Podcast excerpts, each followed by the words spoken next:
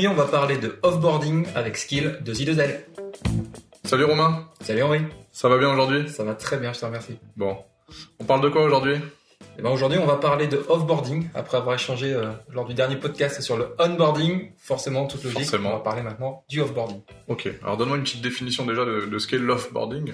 Alors le offboarding, euh, c'est ni plus ni moins que l'accompagnement d'un départ d'un euh, salarié, d'une salariée, d'une entreprise ou d'une enseigne, puisqu'on va parler plus, plus précisément du commerce aujourd'hui en tout cas. Ça existe ça dans les entreprises? Eh ben c'est pour ça qu'on va en parler parce que ça n'existe, ça existe en tout cas mais pas assez, et notamment en France puisqu'il y a une stat qui dit qu'aujourd'hui seulement 8% des entreprises en France ont formalisé un processus de offboarding. Et c'est bien dommage parce que quand on sait aujourd'hui le taux de turnover qu'on a et notamment dans le commerce, encore plus depuis la, la période Covid, eh ben ça, ça, reste un process hyper important euh, à prendre en compte pour tous les entrepreneurs. Ok. Donc l'offboarding, forcément, il y a, y a un côté euh, moi, moi personne, j'ai envie de partir et euh, moi employeur, j'ai envie de voir faire, j'ai envie de faire partir la personne. Est-ce que tu peux du coup nous parler un petit peu de, des typologies d'offboarding euh, qu'on constate aujourd'hui? Ouais, alors c'est, tu, tu l'as dit, hein, c'est exactement ça. Il y a deux types de départ. Hein. Évidemment, il y a le départ voulu, Ouais. il y a le départ non voulu.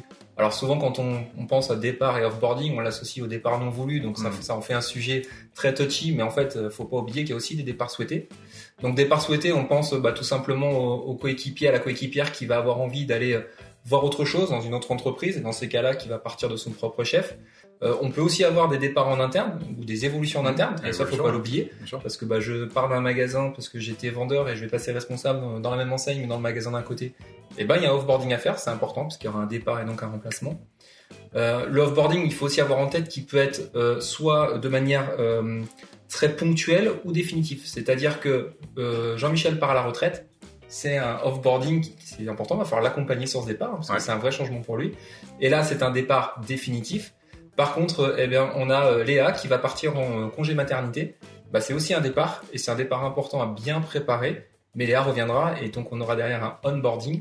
Et comme on dit souvent, un bon onboarding euh, bah, va avoir pour conséquence un excellent offboarding et vice versa. Ouais, c'est complètement, euh, complètement lié. Et du coup, effectivement, l'offboarding, même en interne, euh, c'est vrai qu'on n'y pense pas naturellement, une évolution de poste, quelqu'un qui s'en va ou qui évolue dans un- une autre filiale, il faut aussi prévoir ce, ce schéma, ce processus d'offboarding. Tu peux me parler un petit peu justement de, bah, finalement, c'est quoi un bon offboarding Question que les recruteurs et dans le milieu RH, on se pose pas assez cette question. Toi, tu vas m'en parler aujourd'hui. Alors, on, va on va commencer par la partie la plus, la plus simple du offboarding, on va dire le offboarding euh, voulu. C'est-à-dire que bah, moi, euh, on va prendre l'exemple d'un salarié qui va dire euh, j'ai une opportunité à son manager dans une autre enseigne, je souhaite partir.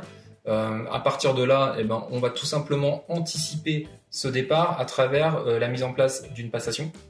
Donc, c'est-à-dire que le manager, évidemment, lui va se mettre en process de recrutement. Une fois que le remplaçant va avoir été trouvé, c'est important, puisqu'il y a une période de préavis, évidemment, avant de partir, c'est important de déjà caler des moments entre bah, le nouvel arrivant et le partant pour pas qu'il y ait tout simplement de perte de connaissances, de perte de savoir-faire et de perte de compétences.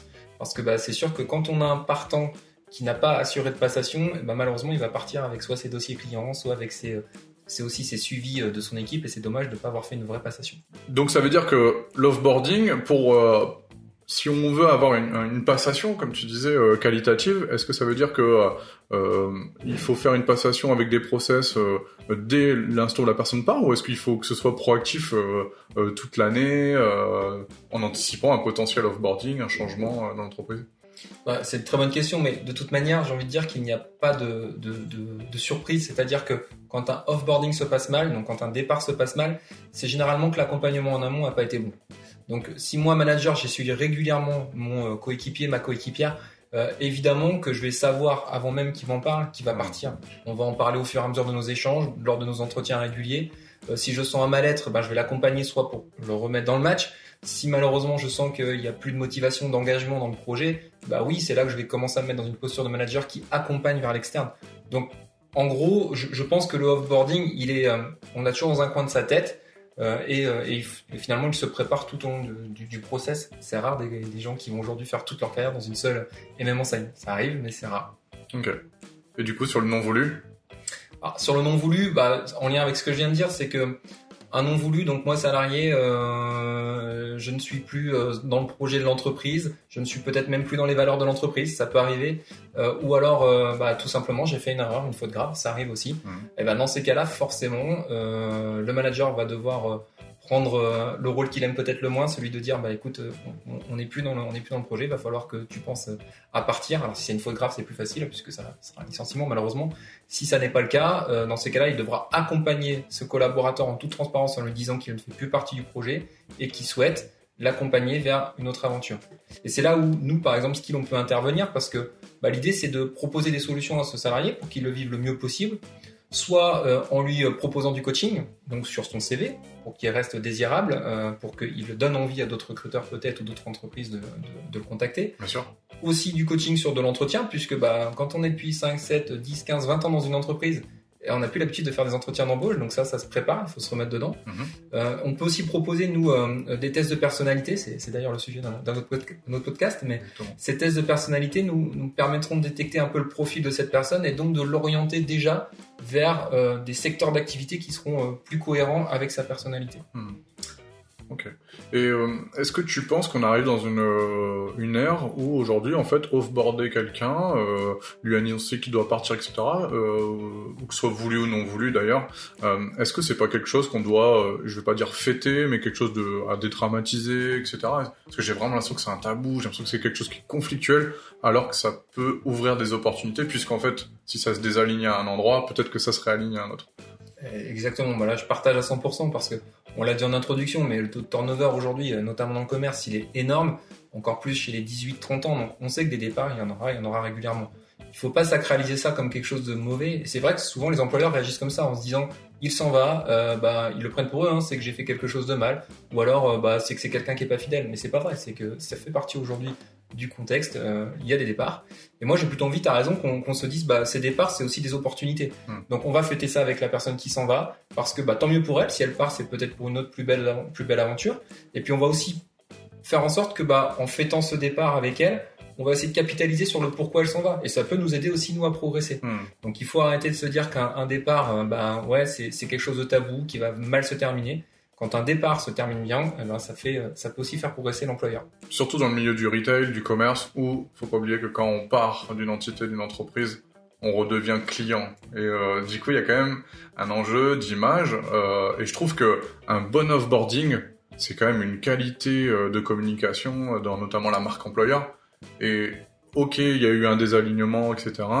Euh, mais par contre, quand tu pars avec de la qualité, avec un accompagnement, je trouve ça incroyable en fait. Tu remarques des points, euh, même si c'est les derniers instants pour la personne dans l'entreprise. Ouais, exactement. C'est, t'as tout dit, c'est que euh, le, le collaborateur qui va partir va être soit le premier ambassadeur Mhm. de cette entreprise qu'il quitte, parce qu'il a vécu une belle expérience. Donc, quand il va en parler autour de lui, soit dans sa nouvelle entreprise, à ses amis, il va dire bah les gars, allez dans cette enseigne, ils sont géniaux. Oui, je suis parti, mais pour des bonnes raisons, mais par contre, ils sont canons. Ou alors, à l'inverse, il va être plutôt euh, détracteur. Et là, euh, bah, ça marche comme avec nos clients. hein. Bah non, euh, j'ai pas vécu une bonne expérience, euh, faut pas aller chez eux, c'est une catastrophe. Donc on le sait, c'est dans l'air du temps. Si on veut garder une marque employeur très forte, il va falloir aussi choyer justement ces, euh, ces départs d'entreprise.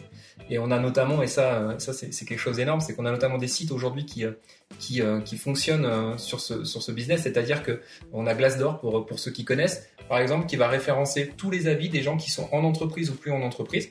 Donc il faut savoir que Glassdoor, par exemple, c'est 50 millions de visites par mois donc à l'échelle planétaire, hein, puisqu'ils ne sont pas qu'en France, de, de, salariés qui vont déposer leur avis et dire que cette entreprise est bien ou pas bien.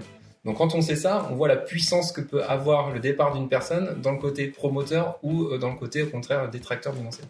Et plus globalement, euh, Glassdoor et même aussi, on le voit sur les avis clients, euh, sur par exemple forcément un, commerce a euh, bien souvent un site internet qui est lié à, à son commerce. Donc bah, il y a des avis clients aussi, où on voit aussi des avis non pas clients, mais des, des avis ex euh, ex employés euh, ou même candidate ou candidat d'ailleurs où ça s'est mal passé sur un entretien, ça marche aussi. C'est Ouais. un autre sujet, mais c'est euh, c'est toute cette cette volonté de faire attention à ce qu'on fait dans les actes, ce qu'on dit, que ce soit une personne qui est dans l'entreprise, presque dans l'entreprise, ou qui carrément s'en va de l'entreprise.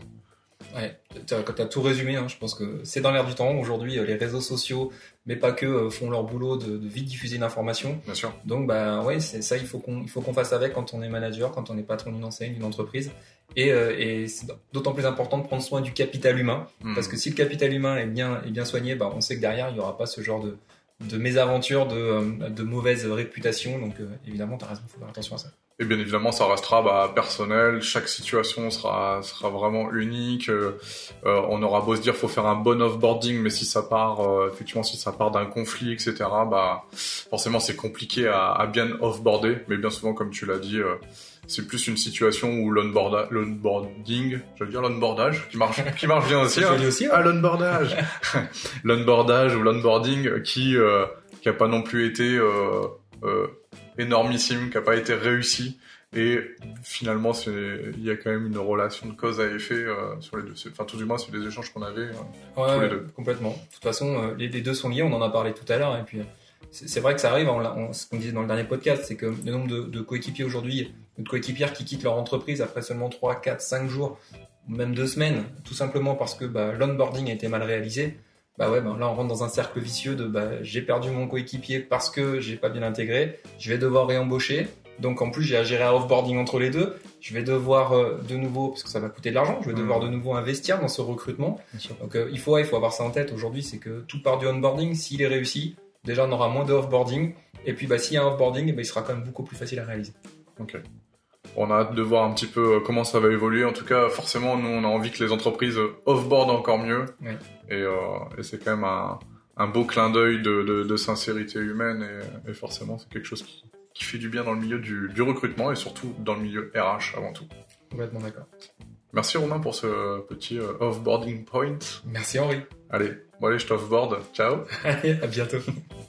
Si vous souhaitez aller plus loin sur le offboarding, on vous a préparé un petit article à retrouver sur notre site skill.fr de Z2L.